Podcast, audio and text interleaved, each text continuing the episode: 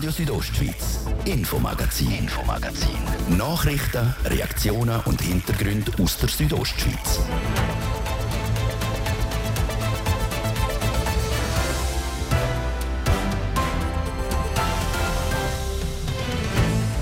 Die Fahrfreude ist die schönste Freude, sagt das Sprichwort. Nur Heuer ist die Fahrfreude gerade beim Alppersonal ziemlich trübt. Grund ist der Wolf. Ja, so hat man große Bedenken, was, was diesen Sommer alles noch passieren könnte und dass halt die Stoßrichtung die gleiche ist und das Problem die gleiche, einfach nochmal verstärkt.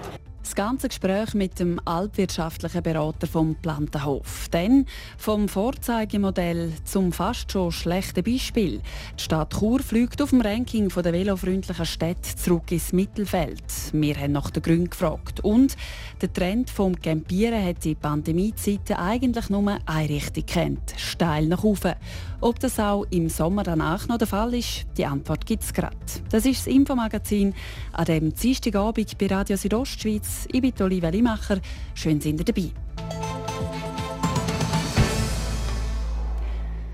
Die Fachhochschule Graubünden will nicht an den Bedürfnissen und Anliegen der Leute vorbeiforschen. Stattdessen wagt sie den Schritt in die Praxis. Und zwar mit dem Surselva Lab, ein Zusammenschluss von der FAGR mit der Region Surselva.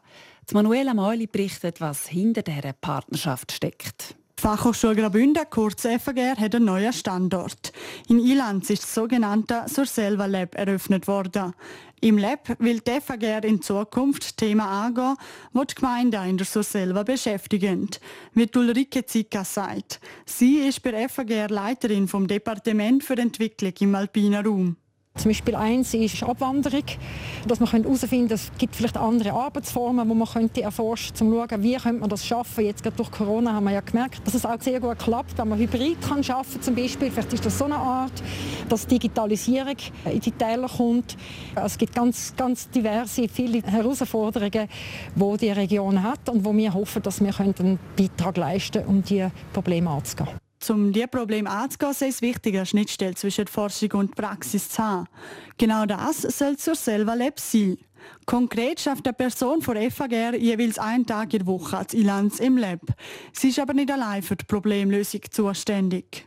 Es sollen alle Akteure einbezogen werden, sagt das jetzt die Bevölkerung, sind das Wirtschaftsvertreter, sind das Leute aus der Verwaltung, der Politik, dass wir zusammen schaffen, um nachhaltige Lösungen für, für die Herausforderungen zu finden.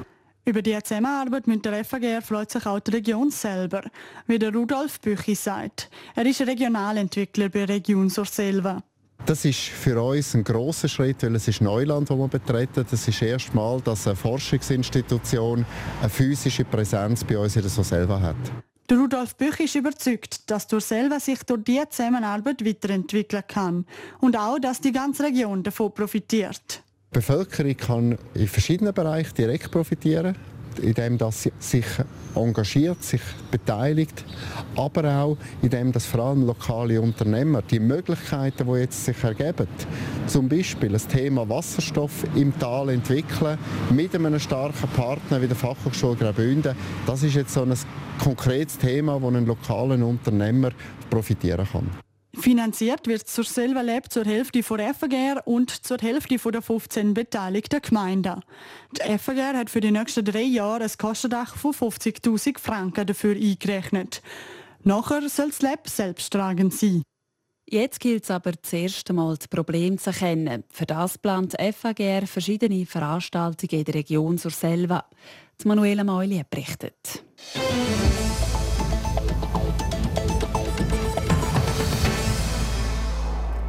Glockengebimmel, Sonnenuntergänge und frische, selber gemachten Käse. So zumindest sieht für viele die Traumvorstellung von einem Alpsommer aus. Und der kommt immer näher, je mehr es Richtung Juni geht.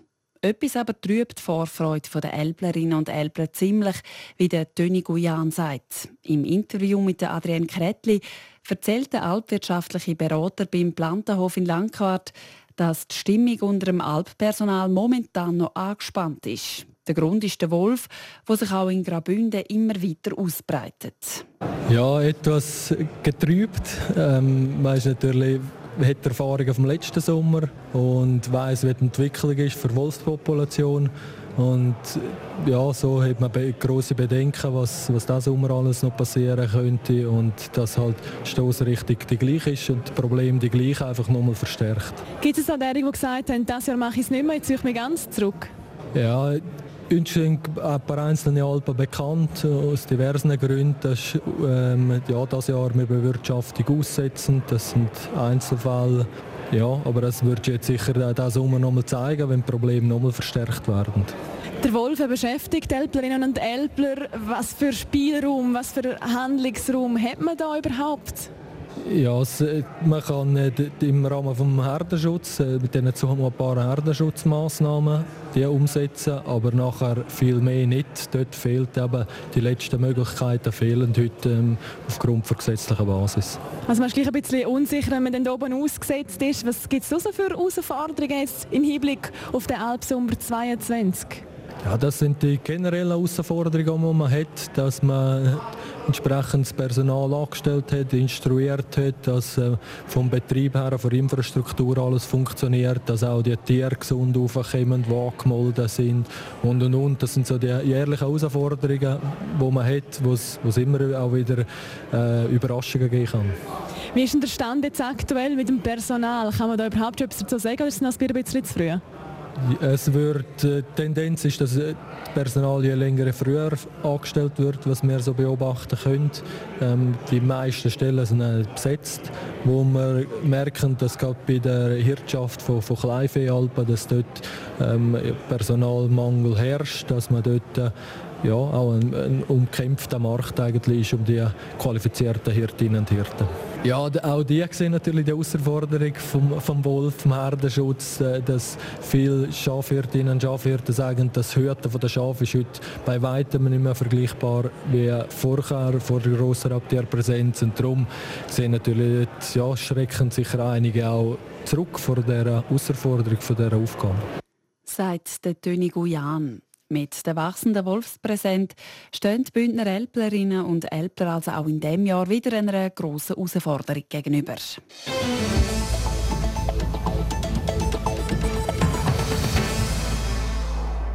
Immer zwischen Ende April und Anfang Mai werden die meisten Brunnen in der Region nach dem Winter wieder in Betrieb genommen. So auch in der Stadt Chur. Verantwortlich dafür sind sogenannte Brunnenmeister. Einer, der das Amt in Chur ausübt, ist der Guido Galörtscher. Francesca Albertini hat ihm über die Schulter geschaut.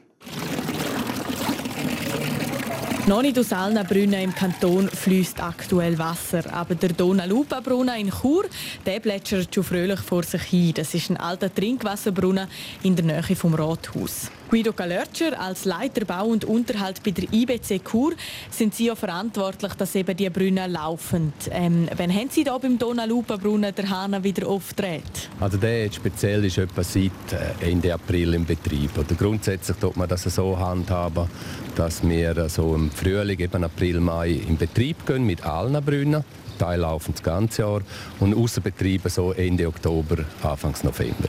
Aktuell stellt man die Brunnen in Chur aber nicht ab, sondern bringt sie zum Laufen. Und funktionieren tut das folgendermaßen. Jeder Brunnen hat normalerweise einen Schacht vorgelagert und dort drinnen sind also die Armaturen. Also unsere Leute das in Betrieb nehmen, heisst, wir können wieder die Leitungen verbinden, die Wasserzähler einbauen, die Leitungen spülen, die Brunnen natürlich auch putzen.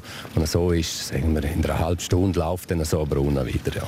Klingt jetzt noch anspruchsvoll. Wo ist jetzt da bei diesem Brunnen der Schacht? Können Sie mir das allenfalls zeigen? Sieht man den? Ja, das kann ich Ihnen zeigen. Das ist relativ einfach. Zwar sind wir hier in der Altstadt, wo so schön auch gepflastert ist. Da sieht man einen Deckel, der versorgt ist. Man kann den Deckel auflassen und unten drin sind die Armaturen. Sobald dann die richtigen Knöpfe gedruckt sind und alle Leitungen richtig verbunden sind, kann dann der Brunnenmeister das Wasser reinlaufen lassen. In der Donalupa-Brunnen fließen ca. 6 bis 8 Liter Trinkwasser in der Minute. Es ist aber bei weitem nicht der einzige Churer Brunnen, der mit Trinkwasser gespissen wird. Trinkwasser ist aber nicht gleich Trinkwasser. Grundsätzlich, wir haben 80 Prozent über das Jahr gesehen, haben wir Quellwasser. Das Quellwasser kommt wirklich aus der Region per Bahn, Lenzerheide.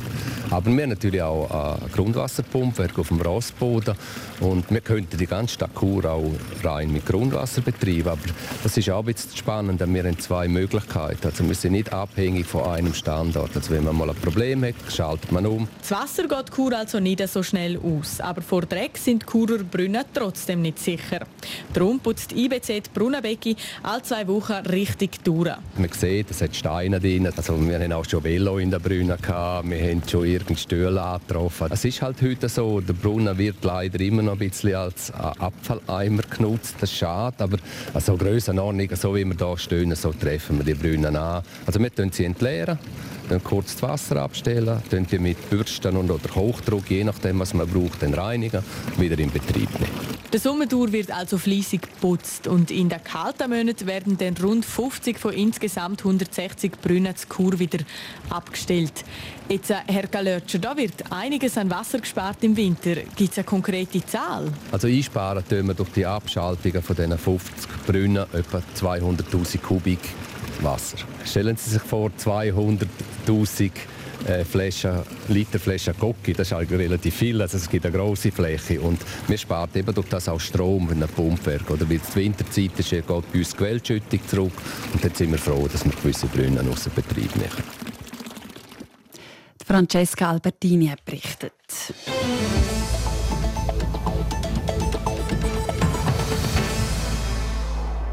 Ein paar Bündner Campingplätze haben an Ostern die Sommersaison gestartet.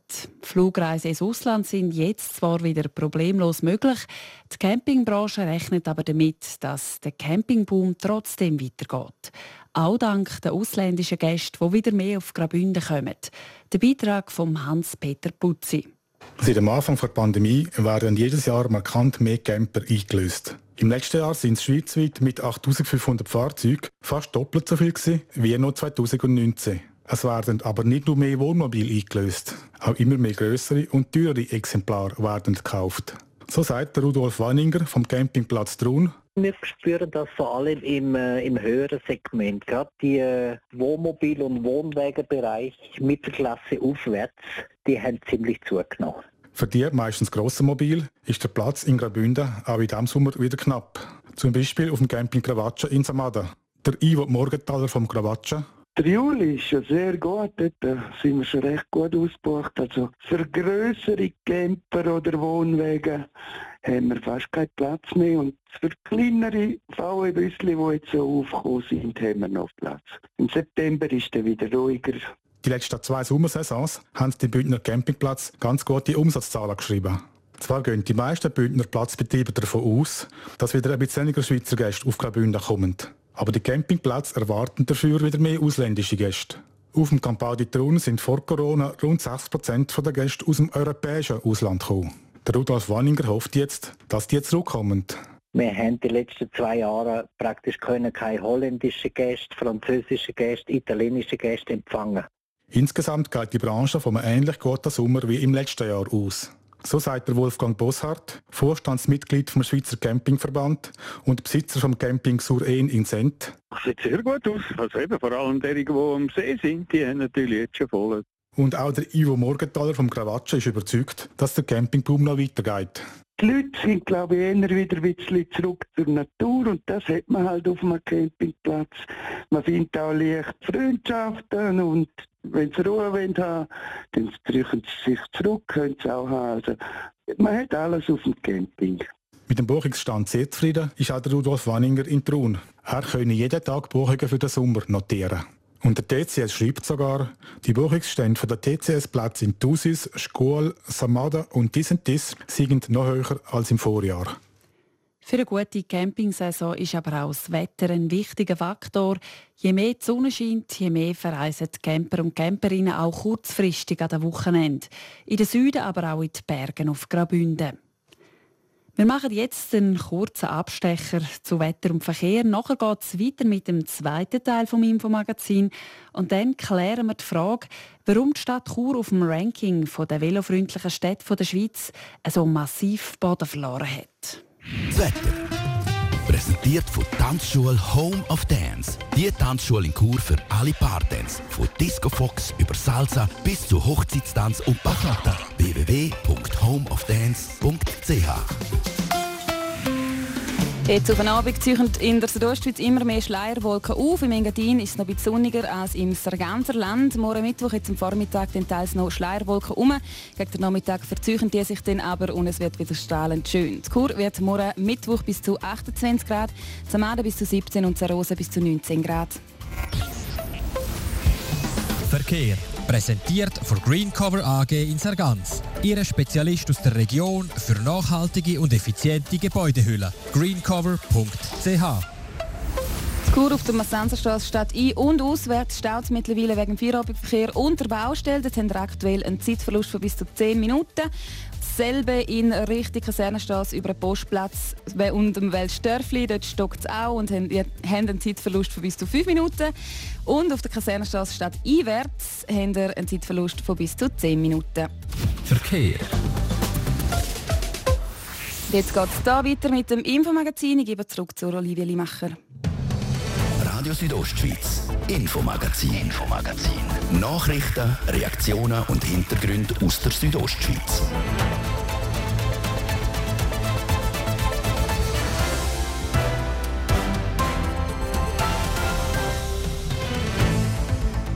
Velo. Es ist in Zeiten des Klimawandels, vor allem auch in Städten, ein Verkehrsmittel, das immer wichtiger wird. Mehr Velofahrerinnen und Velofahrer brauchen mehr Platz auf der Straße, mehr Platz zum Velo abstellen, mehr Weg. Wie gut Städte sich am Velotrend anpassen, wie velofreundlich sie also sind, für das gibt es ein schweizweites Ranking. Chur war auf diesem Ranking mal zu oberst. Mittlerweile lange es gerade noch fürs Mittelfeld. Was ist los, fragen wir. Die Antwort gibt es jetzt.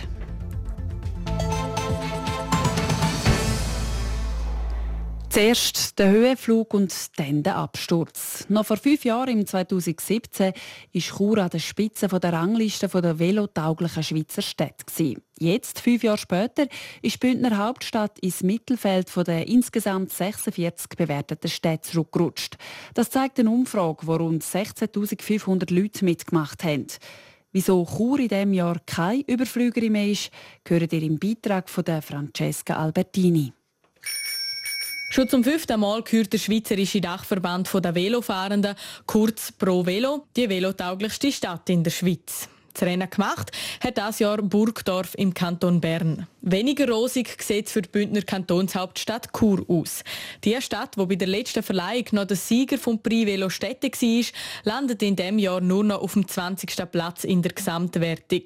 Sie ist somit ins Mittelfeld der insgesamt 46 bewerteten Städte zurückgerutscht. Für den Roland Arpagaus, er ist Stadtingenieur von Chur, ist das jetzt schon ein Stich ins Herz. Das hat mir am meisten gefuchst eigentlich weil der 20 zeigt eben Benotung. In der Benotung gehen, gehen alle Städte rein.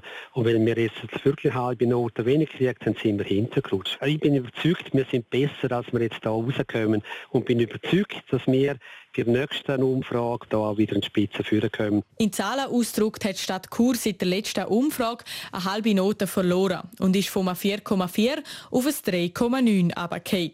Stand ist die Note aufgrund von Antworten, die die Befragten zu folgenden Themen gegeben haben.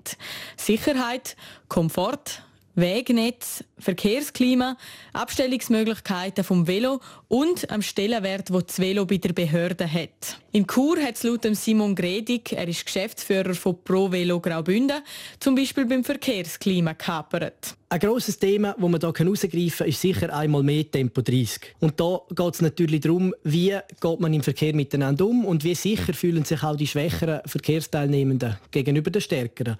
Und Tempo 30 ist etwas, das vielleicht vor fünf Jahren in der Stadt Chur noch nicht so ein riesen Thema war. Inzwischen hat sich aber recht breit in der Bevölkerung äh, die Ansicht durchgesetzt, dass in den Quartieren flächendeckend Tempo 30 gilt. Und da ist halt Chur auch noch nicht ganz so weit wie andere Städte. Dazu käme das ganz allgemein die Ansprüche der Velofahrerinnen und Fahrer auf der Straße gestiegen sind. Nochmal der Simon Gredig dazu. Es fahren mehr Leute Velo. Das heißt, die Veloinfrastruktur, wie man sie heute baut, soll Familien und Kinder und Seniorinnen freundlich sein. Und für das langt es halt nicht mehr, wenn wenn man einfach auf Mischverkehr setzt, sondern es ist mehr jetzt auch eine separate Veloinfrastruktur, also separate Velowege, die abtrennt sind vom Autoverkehr. Darum ist klar, mit Blick in die Zukunft muss die Stadt Chur kräftig in die Pedale treten und die Veloinfrastruktur weiter ausbauen. Und da ist auch schon einiges in Planung, wie der Roland Arpagaus, der Stadtingenieur von Chur, erklärt. Ja, wir wissen zum Glück und haben das ja schon letztes Jahr eingereicht, Saglo 4. Das sind 21 Massnahmen und 24 wird gebaut. Bahnhof Kur West als multimodale Verkehrsdrehscheibe. Von dort her wird es in alle Richtungen zur FAG, zum Hauptbahnhof rauf. In alle Richtungen wird es so Veloweg geben. Das ist unser Ansporn, um das jetzt äh, umsetzen und dann einfach wieder besser werden. Vom diesjährigen Resultat am Prix Velo Städte lässt sich die Stadt Chur also nicht einschüchtern, sondern will direkt vorwärts schaffen. Die ersten Bauten erfolgen im Rahmen vom Agglomerationsprogramm 4, also voraussichtlich ab 2024. Die offizielle Preisverleihung findet am Freitag, am 13. Mai im Rahmen vom Nationalen Velofestival in Zürich statt.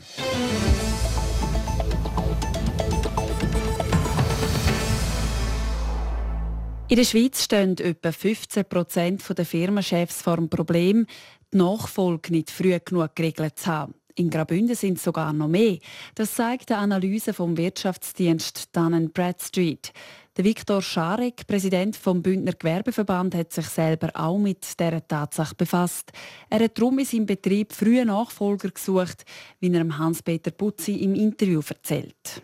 Viktor Scharek, haben wir in Graubünden ein Problem betreffend Nachfolgeregelung bei den Unternehmen? Also die Problematik hat sich dahingehend verschärft. Früher war es eigentlich fast klar gewesen, irgendein Nachwuchs vom Inhaber hätte die Firma müssen übernehmen. Das ist so ein bisschen die Ausgangslage. Heutzutage ist das eben nicht mehr gegeben.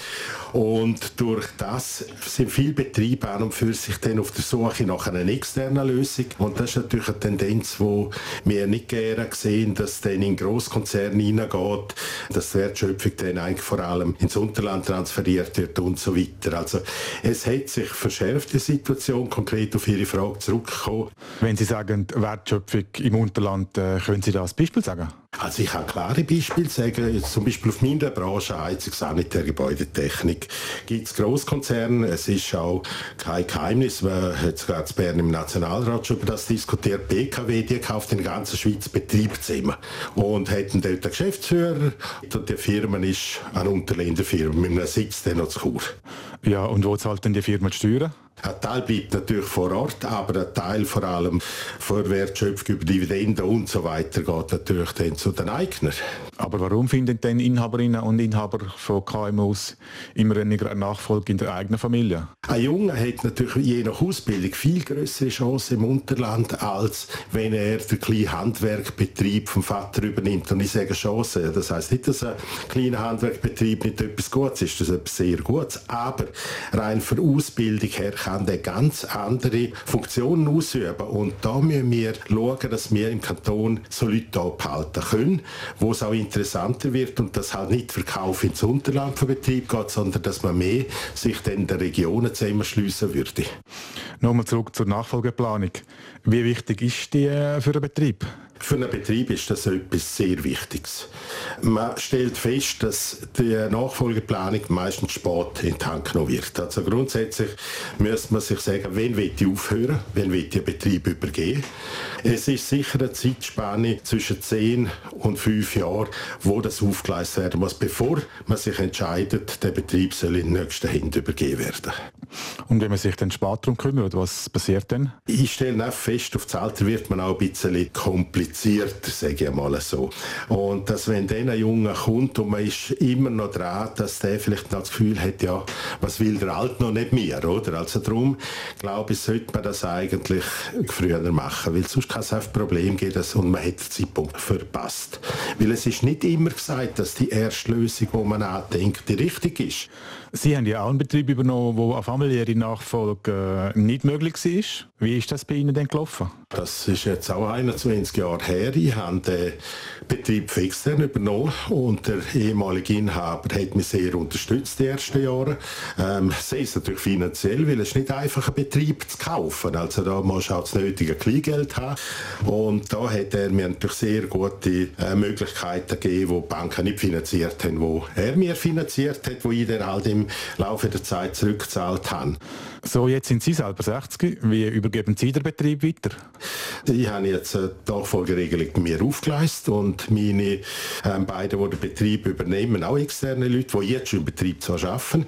Sie werden dann ab dem 1. Januar Geschäftsführung übernehmen. Ich werde mich dann ein bisschen zurückziehen und dann Ende Jahr werden Sie auch den Betrieb dann käuflich übernehmen und weiterführen.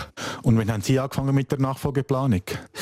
Grössenordnung vor neun Jahren. Weil wir sehen einfach, ähm, dass gute Leute im Betrieb im Alter zwischen 40 und 50 wechseln, weil das ist noch eine Möglichkeit. Und wenn die nicht eine Perspektive haben und auch einen klaren Zeitplan, dann gehen die weg und nachher hast du verloren als Inhaber. Das der Viktor Scharek, Präsident vom Bündner Gewerbeverband, im Gespräch mit dem Hans-Peter Putzi. Die Bündner Sportlerin und Sportler vom Jahr. Wir stellen euch die Nominierten vor. Nino Niederreiter, Senat Lulic, Dario Colonia, sie alle haben es geschafft. Aus Graubünden an die Weltspitze von ihren Sportarten. Auch dort will Livia Peng, der Livio Biondini, mit der ersten Nomination zur Bündner Sportlerin vom Jahr. Mit 13 ist sie in der Football Academy vom Schweizer Fußballverband aufgenommen worden. Zwei Jahre hat Livia Peng dann im BL verbracht, bei Gasteltern gewohnt und täglich fast wie ein Profi trainiert. Mit 15 hat sie für die U16-Nationalmannschaft ihre ersten Länderspiele absolviert. In Brüssel gegen Kroatien und die USA. Im Futura-Projekt vom Schweizer Fußballverband ist Livia Peng als junge Fußballerin weitergefördert worden. Im 2020 hat sie dann das erste Mal beim A-Nationalteam der Frauen mit dabei sein. Ein Schritt nach dem anderen, bis ihr grosser Traum in Erfüllung geht. Also mein Ziel ist jetzt sicher, äh, Profi zu werden. Ich glaube, das ist mein Ziel, seit ich denken kann. Nein, es ist einfach äh, ich würde am liebsten Profi werden im Ausland. Dann würde ich am liebsten noch äh, Nummer 1 in der A-Nazi werden. Das ist ein großer Traum von mir auch. Äh, bei EM und WM dabei sein. Das ist, ich glaube, für das ja, lebt man einfach und spielt man Fußball. Seit dem 2019 ist Livia Peng diesen Ziel noch näher gekommen. Als erster Goalie beim Frauenteam vom FC Zürich hat sie auch schon sechs Einsätze in der Champions League können absolvieren. In der Saison 2021 ist sie als beste Goalie ins Team vor Saison gewählt worden. Vor knapp zwei Wochen ist der erste Titel mit dem FCZ dazugekommen, der Pokalsieg gegen die Stadtrivalinnen von GC. Ein Highlight in der noch jungen Karriere von Livia Peng. Ja, also mega speziell.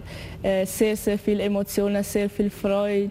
Ich glaube, da gehen einem die ganzen Trainings und alles nochmal durch den Kopf und ja, wie viel man auch hart geschafft hat und das ist einfach ein mega Erlebnis gewesen, auch mit den vielen Fans, die da ich glaube 8000 ungefähr und ja, das sind einfach mega Emotionen dort gewesen.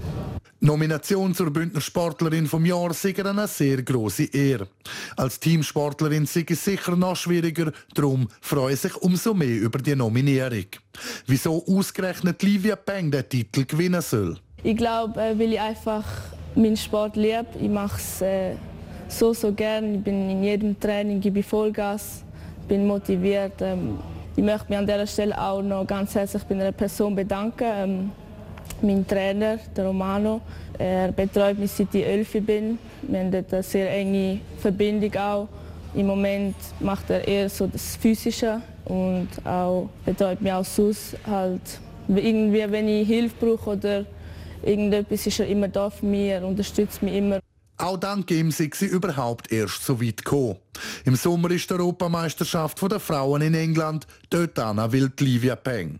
Und vielleicht ist die 20-Jährige dann auch die Bündner Sportlerin vom Jahr, wenn die Schweizer Frauennazi am 9. Juli in Wigan ins Turnier einsteigt. Der Livio Biondini über die erst nominiert für Bündner Sportlerin vom Jahr, Livia Peng. Sie ist Fußballgoalie vom FC Zürich und der Schweizer Nationalmannschaft. Sport Präsentiert von CELS, am Zentrum für Leistungsdiagnostik und Sportmedizin im Spital Thusis. Für Athleten, Achtsame und Ambitionierte. Zels.ch. Den Sport starten wir mit Tennis. Vor vier Tagen hat sie in Madrid noch ein Halbfinale gespielt und jetzt steht sie schon wieder auf dem Platz. Jill Teichmann. Trotz kurzer Pause läuft es für sie auch beim Turnier in Rom gut, Serena Zinsli. Ja, Jill Teichmann stellt auch in Rom ihre gute Form unter Beweis und ist ohne Probleme in die zweite Runde eingezogen. Sie gewinnt gegen Jasmine Paolini aus Italien 6 zu 3 und 6 zu 2. In der zweiten Runde wartet aber eine happigere Herausforderung auf die Seeländerin. Sie spielt dort gegen die Weltnummer 6 aus Tschechien, Karolina Pliskova. Dass es aber eine Gegnerin ist, die machbar ist, das hat Jill Zeichmann in Cincinnati gezeigt. Im letzten August hat sie sich in zwei Sätzen durchgesetzt. Und auch die zweite Schweizerin, die in Rom im Einsatz steht, spielt die zweite Runde. Die Belinda Bencic kriegt es dort mit der Amerikanerin Amanda Anisimova zu tun. Sozusagen eine Revanche für die Niederlage an der Australian Open.